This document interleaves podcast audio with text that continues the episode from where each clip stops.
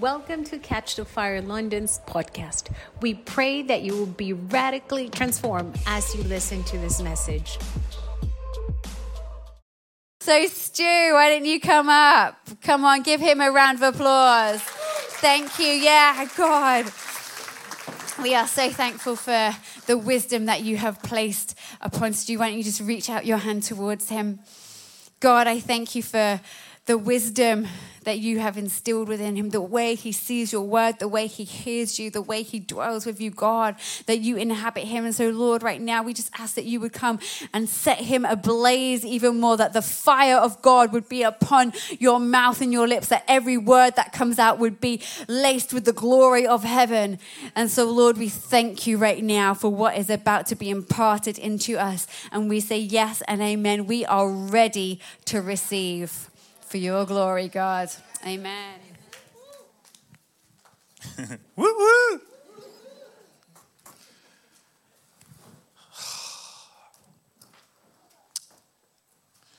I chatting to Heather this week, and um, she was talking about the culture that we've had and Bethel have, which is um, you stand and honor the person that's coming to, to preach the word. And, you know, it's very interesting in, in new cultures. And if you're not used to that as a culture, it's like, why, why did we just clap? He hasn't done anything yet. hey! Some would say it's clapping in hope that what's about to happen is going to be worthy of a clap at the end. Um, but no, it, there's something about honor, and we really want to develop a culture of honor. Um, and that really fits with what I'm talking about today. I am saying today I'm preaching on I the, the phrase I'm not saying about myself the phrase I am the King of Glory. And I was like really excited when I got that. I was like yes, and then I was like what what does it actually mean? And if I was to say to you glorify God, what would you do? Because most people would be like yeah. But they don't really know what else, what does it mean to glorify? What is it, what is the glory of God? And so we're going to look at that a little bit today, and then um, we're, we're going to do some ministry into, in essence, the glory of God is the significance of God. It literally means, and we'll go through the definitions in a minute, the weightiness of God, the authority of God, the bigness of God. But then as I was talking about it, all the words I had were like big. And then I started to think of a different religion where their statues are all just like a big fat guy sat there. Anyone know that one? And I'm like, we need to be really careful that when we talk about the glory of God, we don't actually just think that he's a big fat guy. But glory literally means weight. So, what does it look like? And I remember a ministry time that we did about two months ago in this church where we brought people forward who were under um, a spirit of oppression or depression. And the Lord spoke to me as we were ministering. It's just like Satan cannot create. Okay, that's God is the creator God. Satan cannot create. So anything negative in your life is a manipulation of something that God created that was positive. So you're really angry? I'm going to start to just drill down. Okay, where does that anger originate from? It probably originates from justice. And the reason that Satan has got hold of that is because you had an anointing for justice, and Satan's kind of perverted that, and now you just get angry every time someone's an idiot. But it's but it's rooted in a justice anointing. Does that make sense? And so the heaviness that people feel when they're under oppression and depression, what's the what's the what is the the created, uh, anointed, glorified, God purposed? It's the it's the heaviness of God.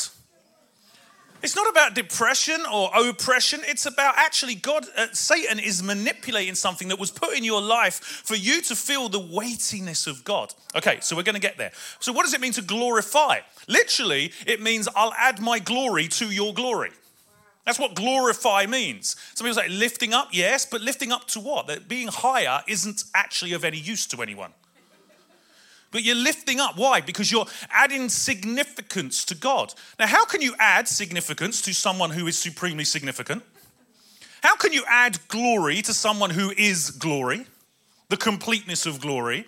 And so, what we're doing when we're glorifying, what we're doing when often when we're praising, is we're actually saying, I'm going to add to that. I'm going to add the piece that I've got, the, the little celebration that's inside me, I'm going to add it to the wholeness of God. And so here's what I saw. You know, a couple of weeks ago, Chloe did a talk on finance. People were coming up and they were saying yes to that. And they were putting finance in the basket and saying, I'm sowing in to that revelation. I want that in my life. And then Dan last week, for those of you who were there, he had bread out and he's like, I am the bread of life, is what he was preaching about. And every time you heard revelation that you really wanted to kind of feast upon, everyone was walking to the front, grabbing a chunk of bread. I grabbed a huge chunk of bread and it was like, whoo, but it's like, so today, here's the action point. I want you, when you hear something that God has done or that God is, to either say, Andrew, where are you? I want to hear, I want to hear Andrew say glory. Glory! You can say that, or you can say, literally, I'm adding to that. and this is Andrew's other one. My, my, my, my, my. But the thing is, when God does something in the room, when God does something in someone else's life, we want to immediately be stimulated to say, I'm adding to that. And that's what glorify means. It's saying, actually, God has done something amazing. I'm adding to that. Alex has just qualified. I'm going to add my celebration to that. My, my, my. That's what glorify means. It means to add something that I have, to add celebration, to say amen to it. I was talking for the last couple of um, corporate prayers. When we're having corporate prayer together, which we'll be having after the service next week, every second and fourth Sunday. Everyone got confused today because it's the seventh and we thought it was the second Sunday. It's the first Sunday. Second and fourth Sundays, we have corporate prayer. But it's really easy to go into a corporate prayer environment and just be a kind of recipient unless you've got the moment to pray your prayer, instead of realizing that we are a body and we get to add to each other. And so when someone's saying something that you agree with, you can be like, Amen. I'm adding my amen to this moment because I want to add a piece of weight to it. I want to add a piece of significance to it. I want to add my authority to this so it has more authority. That's why we have corporate praise. King of glory, have your glory. And then the body just was like, I'm adding to that. I'm going to sing with that. I'm going to add my voice to that. I'm going to add my celebration to that. I'm going to add my praise to that. So everyone say, I'm adding to that. I need a Bible. I know, it's closed Bible. Dear Lord. We want to glorify the King of glory. Just want to add to that. What is it? It doesn't, it's not like he's like, thanks, guys. I was struggling without you. It's not like God is deficient that we need to add and that He's some sort of weird, orphan based, needy person that's just like, I'm just feeling insecure today. If someone could say, Amen, praise you, Jesus, then I'd feel all right. Now I'm feeling strong again. I can carry on changing the world. Now, God is not lacking or wounded in the way that many of us are. God is completely sufficient. But when we add our amen and we add our glory, the little piece of weight that we carry, we add it to this, then the world starts to hear it. And at the moment, Nahar is very busy because we seem to be attracting many people of a certain ethnicity and their kids. Like today, two-year-old kid dragged his mum, dragged her mum in. I want, I want to listen to that music. Oh, what is that music? I, and they literally said to her mum of a Hindu background, "I want to go to church." Listen to the music. They were literally walking past in the in the park, like she was just had the intention of having a normal day. Did not know that they're still here. I saw them leave and then they are running after them. Come back. But when something happens, we get to add our little piece to the corporate yes. And then that changes each other. When someone's got a testimony, like Sally this morning put a testimony about what God has done on the setup team WhatsApp. I love being part of that WhatsApp. It's so nice. I love you guys. Um, part of the WhatsApp group, she's putting a testimony, and it's like everyone, you can either got two options. You, well, you got three options. You can be like, oh, that's nice. That's one option. You can just be completely passive and neutral about it. Or you can be jealous. Can't believe that she's seeing good stuff in her life. Can't believe I haven't. I bet God loves her more than he loves me. I'm such a wounded weirdo. Or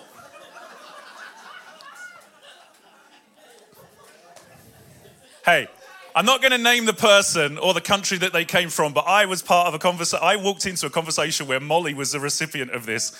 And Molly, all I heard was Molly say to this person who shall remain nameless, unless I say, no, it wasn't you, but I'm just saying, don't.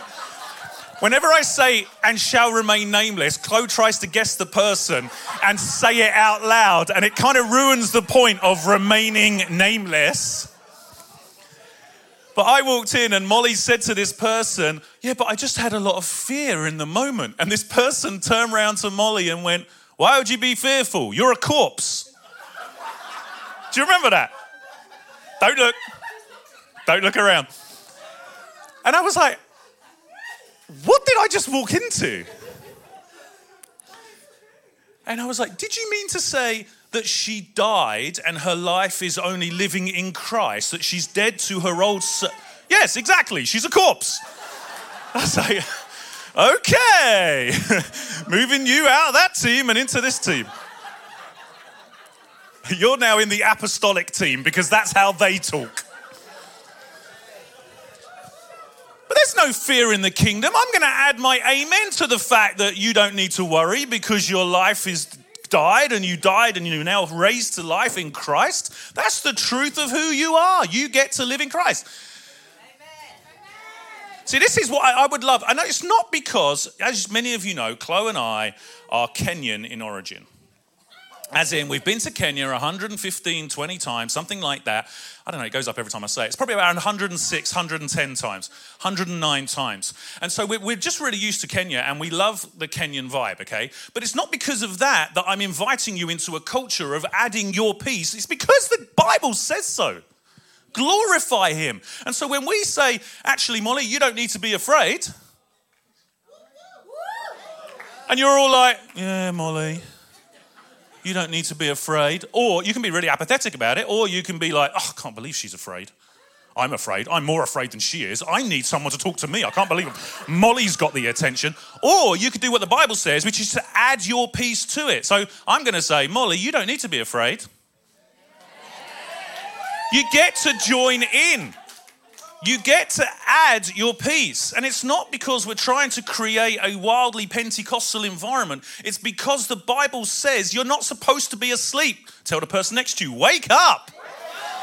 You're supposed to be aware of what God is doing. You're supposed to be aware of what God is saying. And with that awareness, it stimulates something where you're supposed to respond to what God does in the world.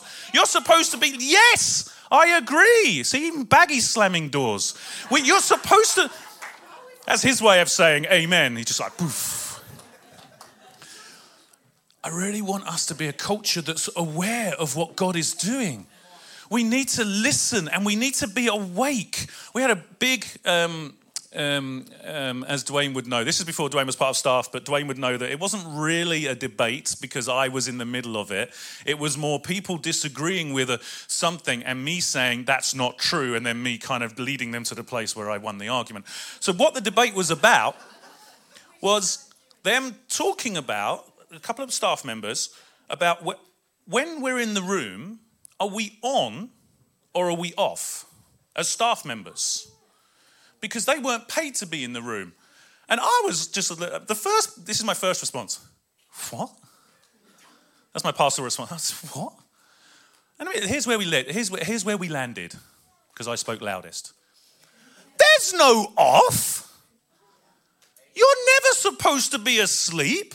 I don't like people walking in the door. I'm not on the rota today. They can stuff it. No. Oh, well, there's prayer, but I'm not on the rota today. And like, there's no off in the kingdom. We should always be awake. We should always be alive. We should always be alert. Now, that doesn't mean you're always responsible. It's not always your responsibility for things to happen, but it's always your responsibility to be awake. And so, when something happens, when God does something, or when someone says something that you want to agree to, I want us to be a culture that's awake. Amen to that. Or yes, or I'm going to add something to that. I haven't even started. Psalm 24. Oh, that's upside down. Come to Psalm 24 with me. Oh, using someone else's Bible, there's a trick. It is an honor and a privilege. We're going to go just to verse 8 to start with. Who is this King of glory? It's a really legitimate question, isn't it? The Lord, strong and mighty. The Lord, mighty in battle. I will just read through. Lift up your heads, O you gates. Lift up, you everlasting doors, and the King of glory shall come in. Who is this King of glory? The Lord of hosts. Anyone know what Lord of hosts is? There's so many times I said that in church, I had no clue what it actually meant. What's the Lord of hosts? Well, the host is the host of heaven. It's the Lord's, mar- the Lord's army of angels. It's actually talking about the Jehovah Tsaba, which is the Lord of hosts. It literally means the Lord of heaven's armies. He, he is the commander. Who is this King of glory? The Lord of hosts. He is the King of glory. And so, when we're talking about the King of glory, when we're talking about this person who is glory, we're talking about the one who has authority over everything. He has authority over every angel. He has and he gets the right and the beautiful response to what we're doing to add angels to what we're doing. Chloe was praying in pre-service prayer. God, would you send your angels as ministering spirits into the room today to change us so that we don't leave the same? And it's kind of like when you're in the presence of God, you really shouldn't leave the same. But Chloe's praying backup prayers that if you manage if you manage and work really hard to stay the same in the presence of God, then there's going to be backup angels that get you on the way out. That's how I understood the prayer. Because we're not just satisfied with staying the same, because He's the King of glory. I was preaching online in California this week, and um, as you do, I was online. I wasn't in California, but the preach was happening in California. And I'm just like, I was asked the question you're talking about humility, because honor so they, said, How do you honor people of different gifts in your environment? How do you honor that? What's, what's your key to people who want a growing honor? And I, as I was speaking, I had revelation that you can't honor. Well, you can train yourself to honor, but it's not real honor. Real honor comes from humility when you realize that Rita has gifts that I don't have and she's epic, it's just like that. The humility of knowing that someone else is carrying something I'm not, that allows honor to be real. It allows honor to come out and to go towards. And then it's like, so how do you, how do you get humble? Well, you can really work at it. You can train yourself to be humble. You can try to be humble. How many people have had a gift from me in the last year of Yoda? Few people. You've had the Yoda gift. I think you've had the Yoda gift. There's Yoda, who's part of Star Wars team. He says this phrase to Luke Skywalker. He says, I'm trying. He says, There is no try. Do or don't do. That's the greatest pastoral sentence ever. There is no try do or don't do. And so, how do you, you try to be humble? No, I had revelation this week because I was in the middle of this, in the middle of Psalm 24, thinking about God's glory, thinking about how awesome He is, thinking about how significant He is, thinking about how heavy He is, how big He is, how, author- how authoritative He is. And because I was thinking about that, He's like, how do you get more humility in your life? Well, here's one choice you can wait until God humbles you.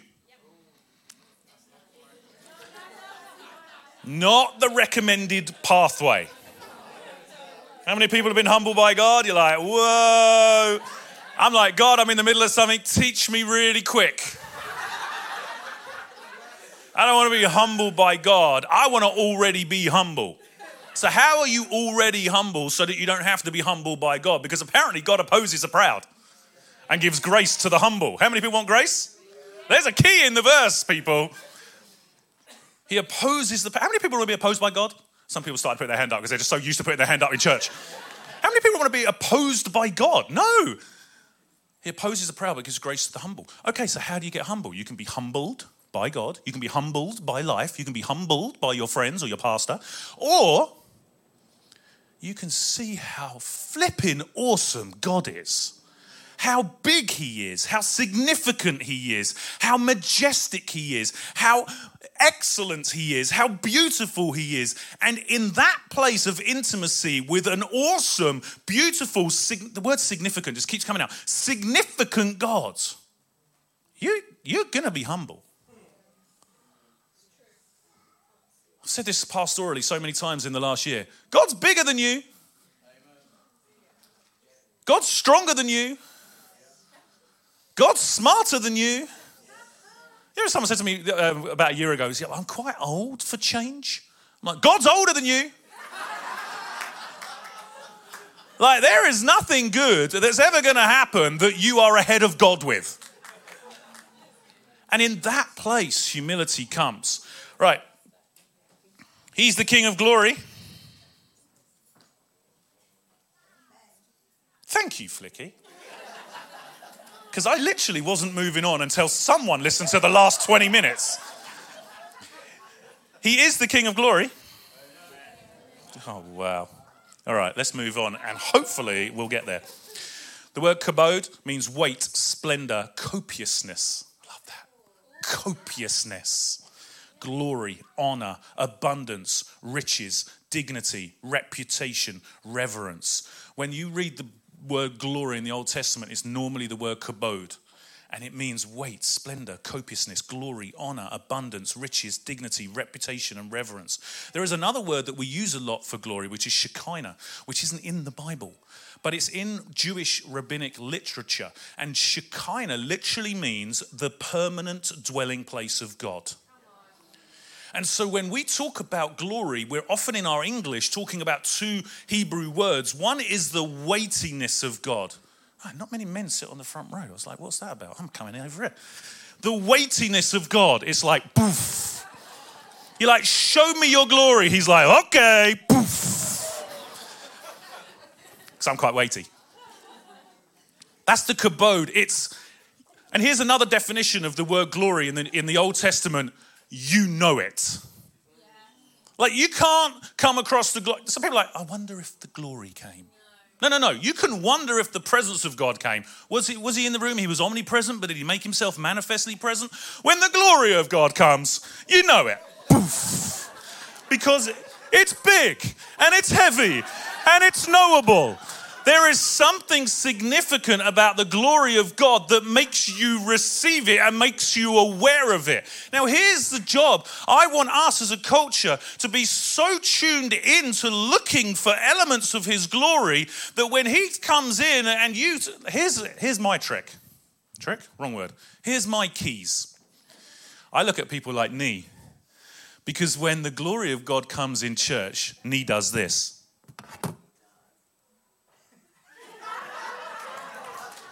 Yvonne, doesn't he? It's exactly what happens when the glory of God comes. And he's like a ra- he's like a radar for me. I'm looking. Chloe's version, she's like, oh, I've got goosebumps.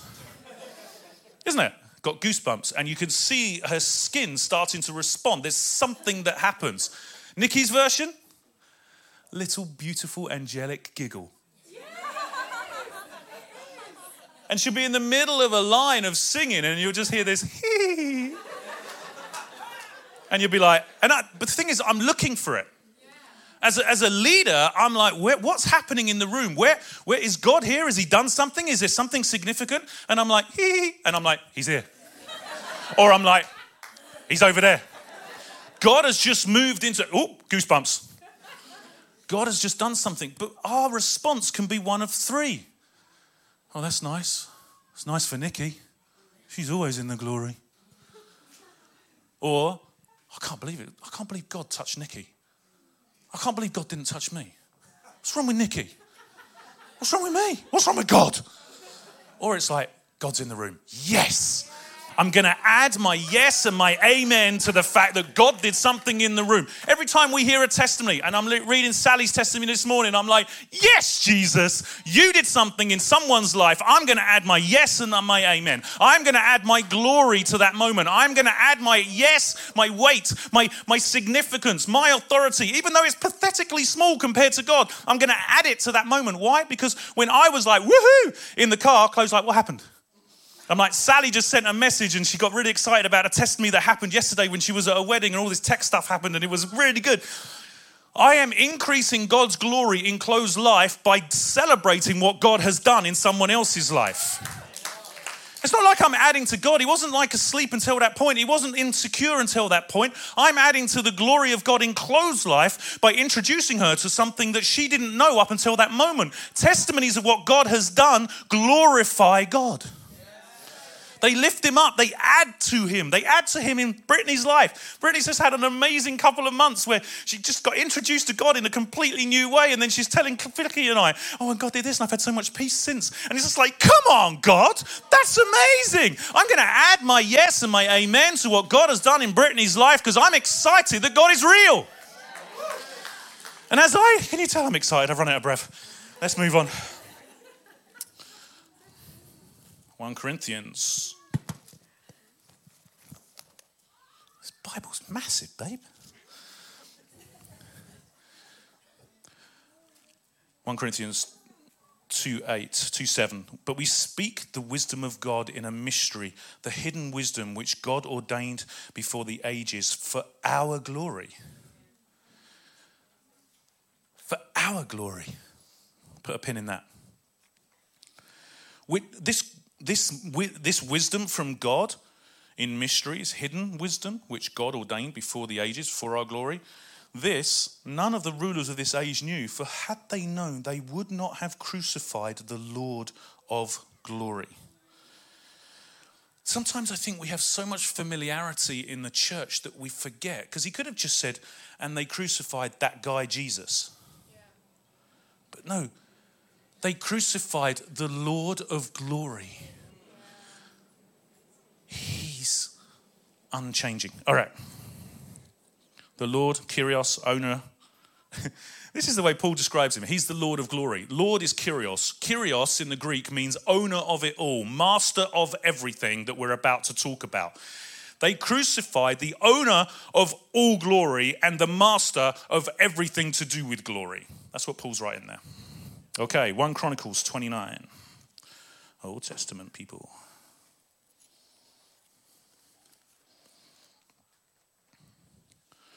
Verse 13.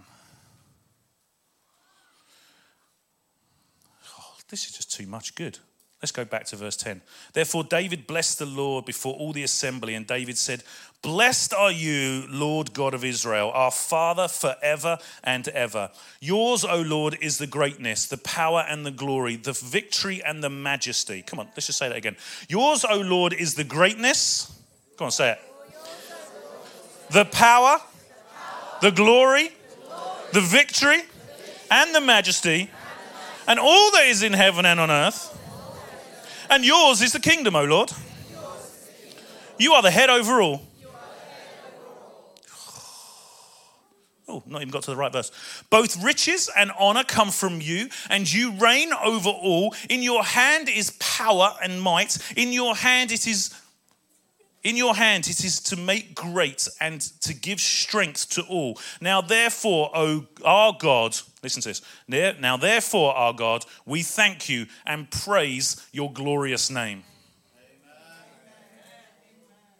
I want us to be a culture where we don't run out of words when we're praying.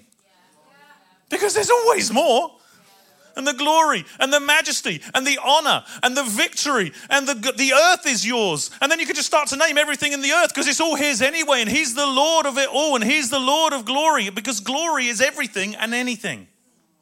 All right. So I'm adding to that. Revelation 21, verse 23. Listen to this. The city had no need of the sun or of the moon to shine, for the glory of God illuminated it. The Lamb was its light. Jesus, the Lamb of God, the one who we're just talking about. They crucified the Lord of glory. They didn't just crucify some random guy, they crucified God, the Lord of glory. And in that glory, in the who he is, in heaven, we're going to go and there won't be a need for the sun or the moon because the Lamb himself is the lamp and his glory will shine everywhere. Ah. as I was studying the glory in the Old Testament, the, the Hebrews would say, the glory is his presence that cannot be worked around. The glory is something you can't bypass.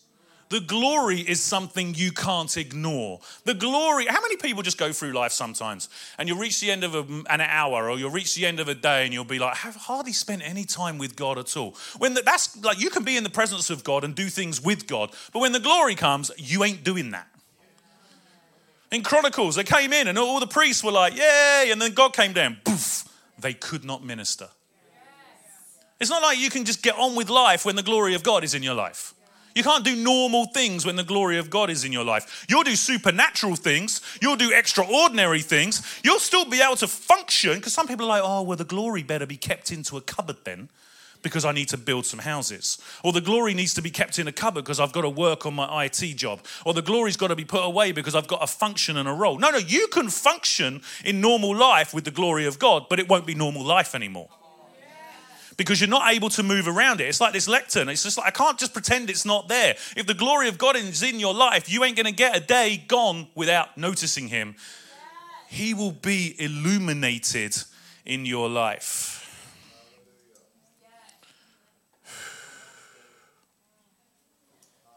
All right. Oh, the media team disappeared. I suddenly wanted to do something that I was going to do at the start. Dan? Can we do that now? Now, as I said, part of my job as a pastor, and I'm, I would, I've been defined as an apostolic pastor. What does that mean? Lots of things. But what it means in this moment is that my job is to be a leader that helps you create culture in your own life. And so you may have heard me say once or twice, in the preach so far that we want to respond to God. And when we hear something about God, we want to respond. We want to add something to that. We're going to glorify God and we're going to add something to that. And the best way I felt of training together, and even with you online, everyone's involved at this, we are going to watch a video which many of you have seen before called That's My King. And if you haven't seen it before, you're in for a treat. But if you have seen it before, I want you to bypass the fact that you've seen it before because in the revelation of us responding to something we agree with and wanting to add something to that moment, I would like us as a culture to learn how to respond to God. Just wave when you're ready, but there's no rush. Oh, let's go for it then. The Bible says, My king is the king of the Jews. He's a king of Israel. He's a king of righteousness. He's a king of the ages. He's a king of heaven. He's a king of glory. He's the king of kings. And he's the Lord of lords. That's my king. I, I wonder, do you know him? my king is a sovereign king. No means of measure can define Okay, his limitless love. He's enduringly strong. He's entirely sincere. He's eternally steadfast. Let's try it. He's immortally graceful. He's imperially powerful. He's impartially merciful. Do you know him? He's the greatest phenomenon that has ever crossed the horizon of this world. He's God's son. The Bible says, my king, The Bible says, my king is a king. Am I back online? Because that's going to confuse everyone if there's audible online. Okay, so here's the deal. What I was going to show you was a whole bunch of stuff. For those of you looking at the screen, it says, He is the King of Kings. He is the Lord of Lords. He is the Prince of Peace. He is the God who heals you. He is the God who provides for you. He is a victorious banner over your life. He is the Prince of Peace. He's caused my wife to walk when she was told she'd be in a wheelchair. He caused a girl called Z in the back row here to have from pain in her back to no pain in her back. He caused someone in our church to decide not to go through with a tragic decision in their life. He caused four people in our church to say yes to him in the last two weeks. He encouraged about 20 people to get baptized in the last three months. He brought someone in because of her daughter wanting to listen to the music into his presence even today. Last Monday at Dwell, he brought four people in because they loved the, the vibe that was happening, two of whom got goosebumps on their skin. Someone in Norfolk got saved while he was on a boat taxi this week. God is good. God is big. God is the King of Kings. God is the King of glory. I want us to. Brittany's going back to the US this week. Two weeks. Oh, yeah, because you're going down south first, but she's leaving us now. And she's been with us while she's been at university, and then she's going back. I don't want us just to go back saying, oh, well, I was part of a great church. I want to go back carrying the culture and knowing that, like, even if it's not even normal in the church that she lands in, the pastor says God is good, and Brittany stands up and goes, I'm adding to that. because that's what glorifying Jesus looks like. And you can add to him with your actions and you can add to him with your words, but it looks like something and it sounds like something. You don't add to God's glory on the earth by being quiet. You add by saying or doing something of significance. It doesn't need to be big, it just needs to be something. Love being on the door. You've all met me on the door. I love being on the door. Why am I often on the door? I love hugging people. Let's just be honest. I just like hugging people. But on the door, I'm like, how's your week been? And you hear some people that just need a helping hand in their week, but then you also hear the glory stories. And people are coming in, they're saying, God did, did this week. God did this this week. God did that this week. God, did, God was real this week. And every time I'm like, come on. And they're like, oh, it wasn't a big testimony. Like, get out and start again. There's no such thing as a small testimony. God either moved or he didn't. I got Yoda on them. God either did it or he didn't. If God did it, we're celebrating it.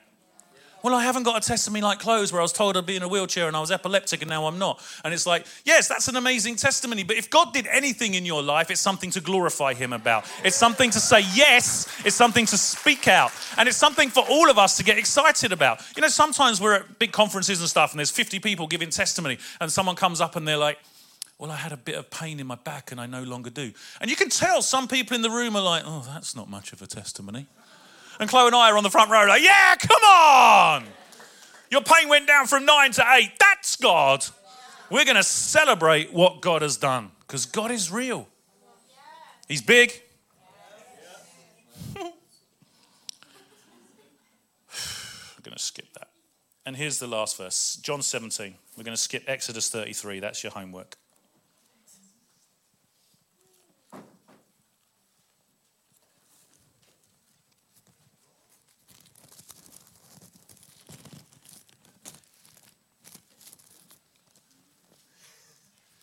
My Bible would have just fit next to my iPad. John 17, 20.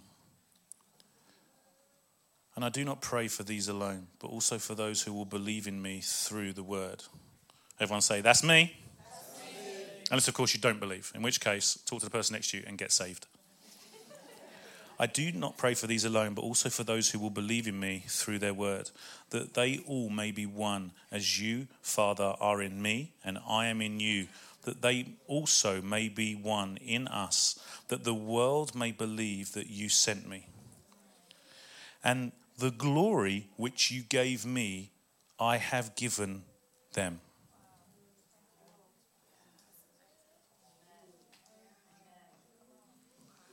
What?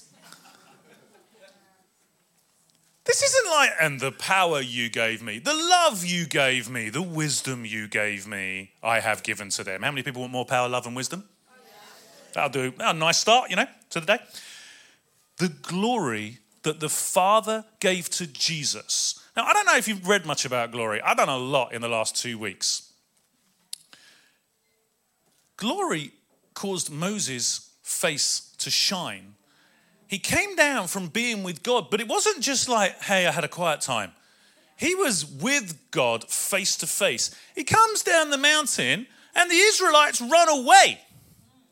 because his face was shining. This is the glory that we're talking about. We're not talking about some sort of just nice feeling, a little bit of power in the room. Oh, oh, oh, I got the tingles. No. We're talking about the, let's talk about the transfiguration, where Jesus goes up with Peter, James, and John, and the glory of God comes, and Moses and Elijah stand there, and Jesus is shining so much so that Peter, to be fair, he wasn't that good with his oration before the Holy Spirit anyway, but he's like, I don't even know what to do. Let's build a tent. It's like everything, game over. Like the rules are gone because Jesus stood there, the glorified Christ stood there. And so we're talking about Jesus, the glorified one. Our friend who um, had a debate with us at the School of Ministry, um, he was talking about uh, Revelation, where it, where it says is that Jesus' hair was white like wool and his feet were bronze as has been in a fire. This is Jesus, the glorified one. Now, listen, he didn't walk like that when he was fishing. There is something different about the man Jesus who walked the earth and then the glorified Jesus. The glory of Jesus, the one that means that when we get to heaven, we won't need a sun or a moon to lighten up the place. That Jesus and the glory that comes from him, he's going to give to us. Like, nothing is the same again. Nothing is the same again. As we finish on this video, I just want to. It's not about behavior. It's not about you got to scream or shout or make noise or have the world's deepest voice. It's about, it doesn't have to look like something, it just has to look like something. It doesn't have to look like someone, but it has to sound like something. And I want us to get excited about what God is doing. And He is doing, I mean, we are so blessed as a leadership team. We are just so privileged right now. The healings that we're hearing about, the breakthroughs that we're hearing about, the, the, the lives being given to Jesus at the moment. There's someone who gave their life to Jesus for the first time in the room today. And we don't always want to be like, hey, come up front and shiver a lot. It's not like it doesn't need to be like that, but you need to know about it so that you can go be like, Jesus, come on, Jesus, this glory. And so, I, two, two take home points.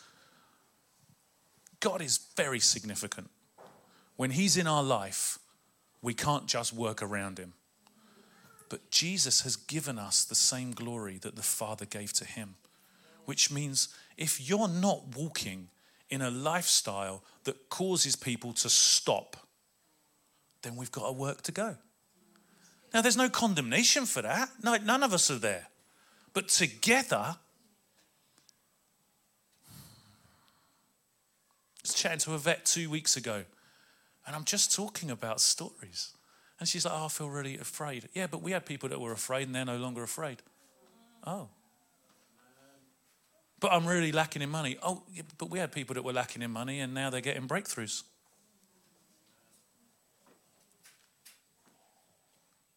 Someone in staff team this Monday after Chloe's preach has just had five pound here, ten pound there, fifty pound there. God is just starting to ramp up the favor in their life financially. It's not about the finance, it's about that God did it. It doesn't matter how many zeros are on the check, it just matters that it wasn't supposed to be there and now it is. It doesn't matter if your pain goes from nine to eight to seven, it doesn't matter. We'll work until you're at zero, but we're going to celebrate the fact that God did something. All right, let's try. The Bible says, my king is the king of the Jews. He's a king of Israel. He's a king of righteousness. He's a king of the ages. He's a king of heaven. He's a king of glory. He's the king of kings. And he's the Lord of lords. That's my king. I, I wonder, do you know him? my king is a sovereign king. No means of measure can define his limitless love. He's enduringly strong. He's entirely sincere. He's eternally steadfast. He's immortally graceful. He's imperially powerful. He's impartially merciful. Do you know him? He's the greatest phenomenon that has ever crossed the horizon of this world. He's God's Son. He's a sinner's Savior. He's the centerpiece of civilization. He's unparalleled. He's unprecedented. He is the loftiest idea in literature. He's the highest personality in philosophy. He's the fundamental doctrine of true theology. He's the only one qualified to be an all-sufficient Savior. I wonder if you know him today. He supplies strength for the weak. He's available for the tempted and the tried. He sympathizes and he saves. He strengthens and sustains. He guards and he guides. He heals the sick. He cleanses the lepers. He forgives sinners. He discharges debtors. He delivers the captive. He defends the feeble. He blesses the young. He serves the unfortunate. He regards the aged. He rewards the diligent. And he beautifies the meek. I wonder if you know him. He's the key to knowledge. He's the wellspring of wisdom. He's the doorway of deliverance. He's the pathway of peace. He's the roadway of righteousness. He's the highway of holiness. He's the gateway of glory. Do you know him? Well, his life is matchless. His goodness is limitless. His mercy is everlasting. His love never changes. His word is enough. His grace is sufficient. His reign is righteous. And his yoke is easy. And his burden is light. I wish I could describe him to you. He's indescribable. He's incomprehensible. He's invincible. He's irresistible. Well, you can't get him out of your mind. You can't, you can't get him off of your hand. You can't outlive him, and you can't live without him. Well, the Pharisees couldn't stand him, but they found out they couldn't stop him. Pilate couldn't find any fault in him. Herod couldn't kill him. Death couldn't handle him, and the grave couldn't hold him. Yeah!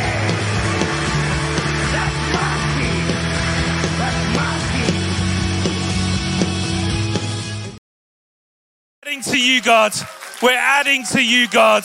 We're adding to you, God. We're adding to you, God. You are worthy. You are worthy. You are worthy. You are worthy. You are worthy, God. We're adding to you, God. We're adding to you, God. Be glorified in this place. Be glorified in this place. Be glorified in this place. Be glorified in this place. Right now, we just repent for any way we've lived life around you. We've lived life without you. God, we choose right now to dedicate our lives to revealing your glory here on earth. We're so privileged.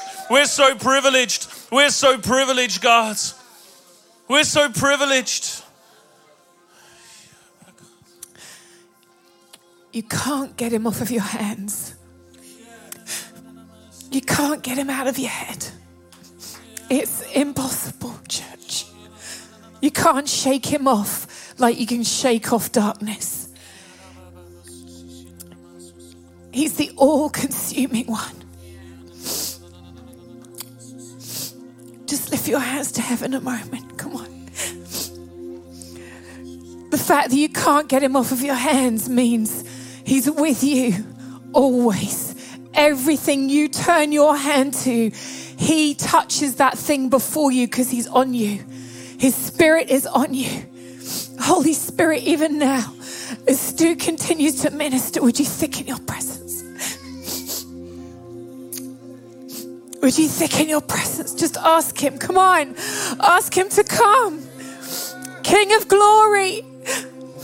King of glory. King of glory. Have your glory. You can't get him off of your hands. You can't get him out of your head. You can't get him off of your hands. You can't get him out of your head. Holy Spirit, come. Holy Spirit, come.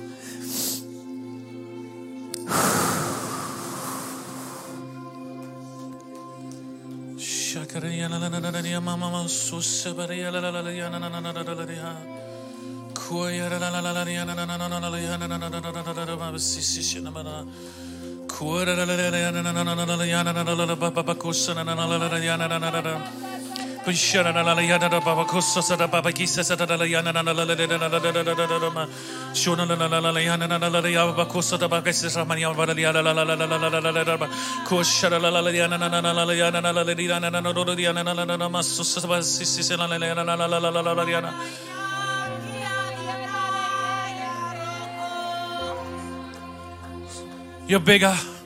You're bigger. You're bigger. We magnify you in this place today, God. We magnify you in this place today, God.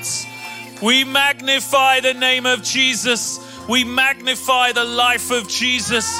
We magnify the death of Jesus. We magnify the resurrection of Jesus. We magnify the ascension of Jesus. We magnify the glorification of Jesus. We magnify you, Jesus. We magnify you, Jesus.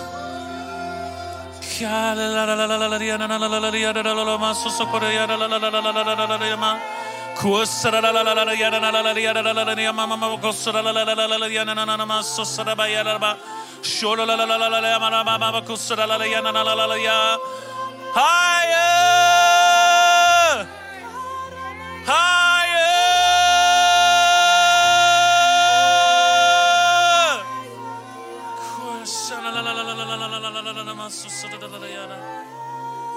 High, high and lift it up. High and lift it up. The reason we bow down is it's just a symbol of lifting him up, making him higher, making him higher, making him higher. More significant.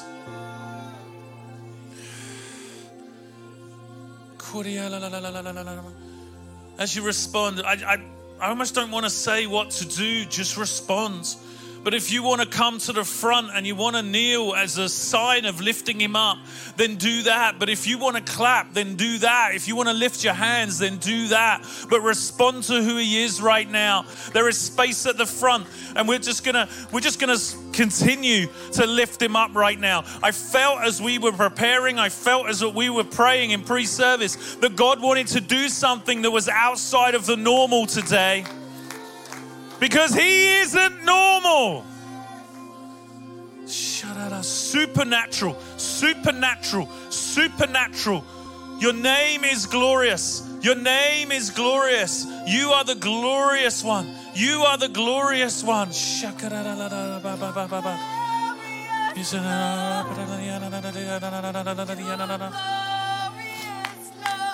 Higher, higher,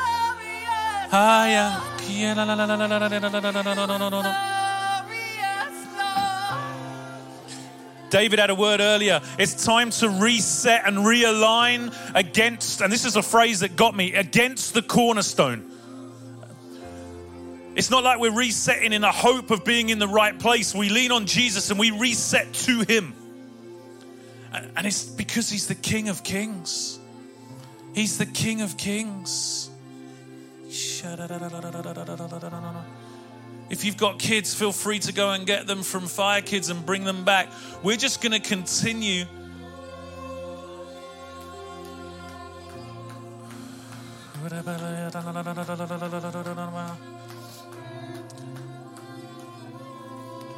If you're in repentance, then repent. Get right before God. It's why we had communion at the door. We didn't want anyone in the room that wasn't just focused in on Him. We, we surrender. We surrender. We surrender to your authority. We surrender to your splendor. We surrender to your splendor.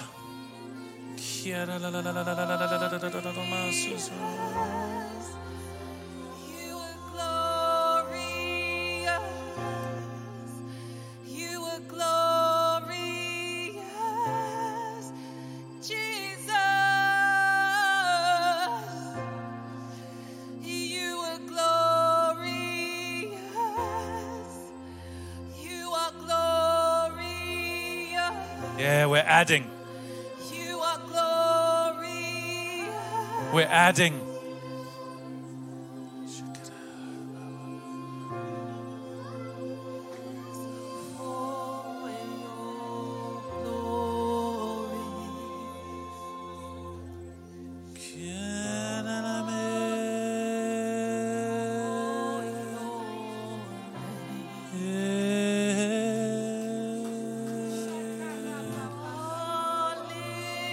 Not about a song, it's about the love in your heart right now and your desire.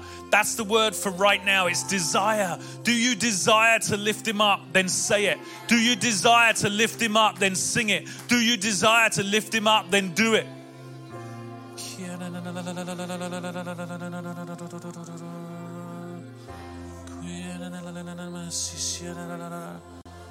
Higher.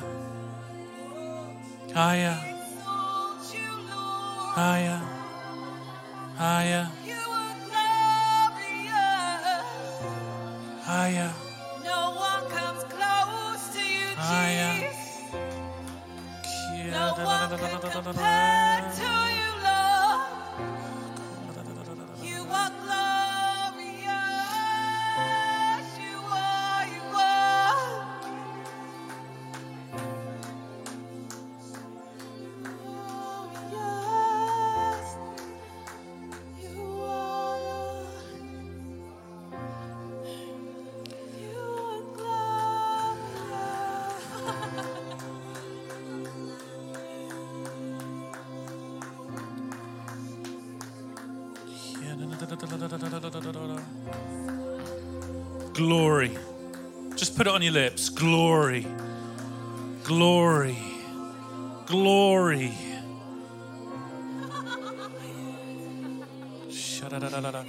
Even as Moses said, I'm grateful that your presence is with us. Now show me your glory. Show me your glory. Show me your glory. Show us your glory, Lord. And as we start to bring the online to a close and release people if you need to leave, we ask, Holy Spirit, that you would transform our lives now into glory vessels. Now. Shape us how you need to shape us. Change us how you need to change us. But we want to carry your glory. I felt like the phrase in John 17 where Jesus said, I have given them the glory that you gave me, Father. I felt like that was an invitation today. And it, was like Jesus looking into the eyes of every person saying, Do you want to carry my glory? Do you want to carry my glory? And if that's you, then I'm going to invite you to the front. Just come as vessels saying, I'm ready to be shaped, I'm ready to be changed. I want to carry your glory.